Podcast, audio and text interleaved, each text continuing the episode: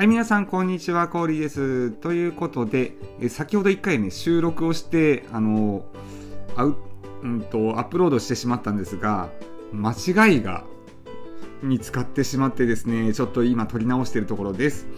皆さんいつもお聴きいただきありがとうございます。ということで、テイク2行ってみたいと思います。えーとですね、野菜炒めの話だったんですよね。えー、で、今日はこの野菜炒めのお話をしようと思います。えー、これね、あの、昨日の麻婆豆腐の、えー、収録に、えー、コメントいただいたカプチーノさんが昨日のね、晩ご飯野菜炒めにしちゃいましたっていうようなコメントをいただいてまして、いや、ほんとカプチーノさんありがとうございます。えそれを聞いてですね、僕も、あ、野菜炒め食べたいななんていうふうに思って、ちょっと今日は野菜炒めにしようかなと思いました。まあそんなわけでね、あの、僕がよく作っている野菜炒めであの気をつけてる3つのポイントっていうのをね、お話ししたいと思います。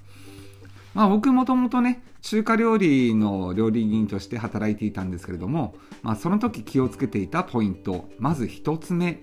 まあ1つ目がですね、この野菜の炒める順番ですね。あの炒める順番、まあ、他の料理にも言えるんですけれども火の通りづらいものから先に炒める、まあ、これが基本になるかなというふうに思います、まあ、野菜炒めというとね皆さんどんなお野菜使いますか？あの僕はねあの、まあ、一般的には玉ねぎキャベツあと人参この彩りいいですからね。人参を細切りにしてでその他にあと青み野菜ですね。まあ、今だったらあのほうれん草とかあと小松菜とかねこの辺が結構いいんじゃないかなっていうふうに思います。あとそれと昨日ご紹介した今が美味しいニラですね。まあニラといえばこの野菜炒めにもねぴったりなんですよね。まあ、あとレバニラ炒めなんてねもうこれ最高の夏の鉄板メニューですよね。スタミナメニューとしてもあの皆さん好きな方いらっしゃるんじゃないかなというふうにも思います。まあ、これでね、あの、野菜炒める順番なんですけども、まず、人参ですね。やっぱり根菜類っていうのは、野菜炒める時にね、火が通りづらいので、先に炒めるっていう風にしたらいいかなと思います。まあ、あと、もやしとか、キャベツ。まあ、この辺はね、キャベツを少し細めに切って、さっと炒めるっていう風にするっていうのも一ついいかなという風に思います。まあ、それで、あと、青み野菜、このニラね。ニラは生でも食べて美味しいので本当に最後さっと合わせる程度にして炒めるっていう風にするととても仕上がりが良くなると思います、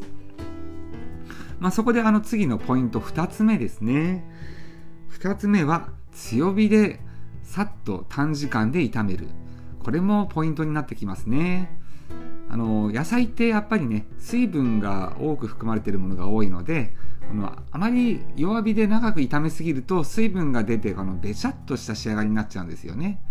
なので強火でさっと炒めることによってこの水分のねこの出てくるのを防ぐっていうのがポイントになってくると思います。まあ、あと3つ目ですね。ポイントの3つ目としてこのもやしをね使う時に特に注意してほしいんですけれどももやしご存知の通りあり水分がとても多い野菜なんですよね。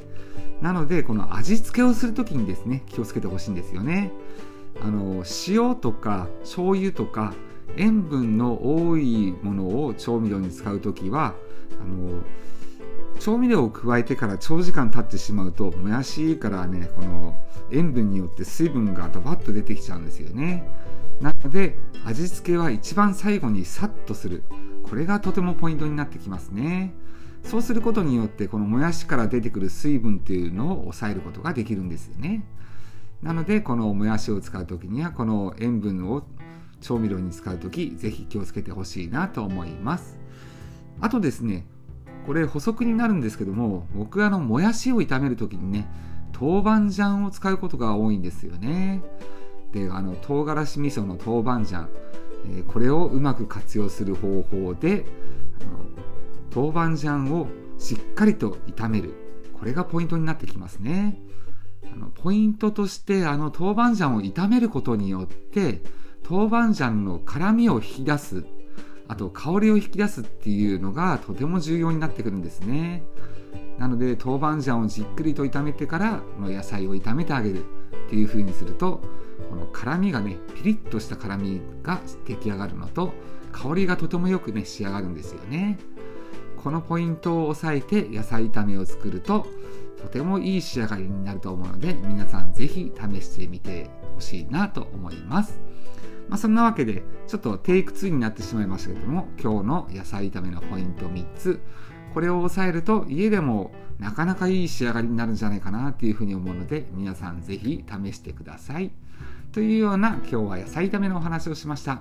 皆さん今日の晩ご飯は何にしますか？というようなことで、えー、今日もコーリーが野菜のポイントをお伝えしました。まあちょっとねまたこうかみかみで本当に いつも気らしい放送をね聞いてくださって本当にありがとうございます。まあそんなわけで皆さんまたお会いしましょう。コーリーでした。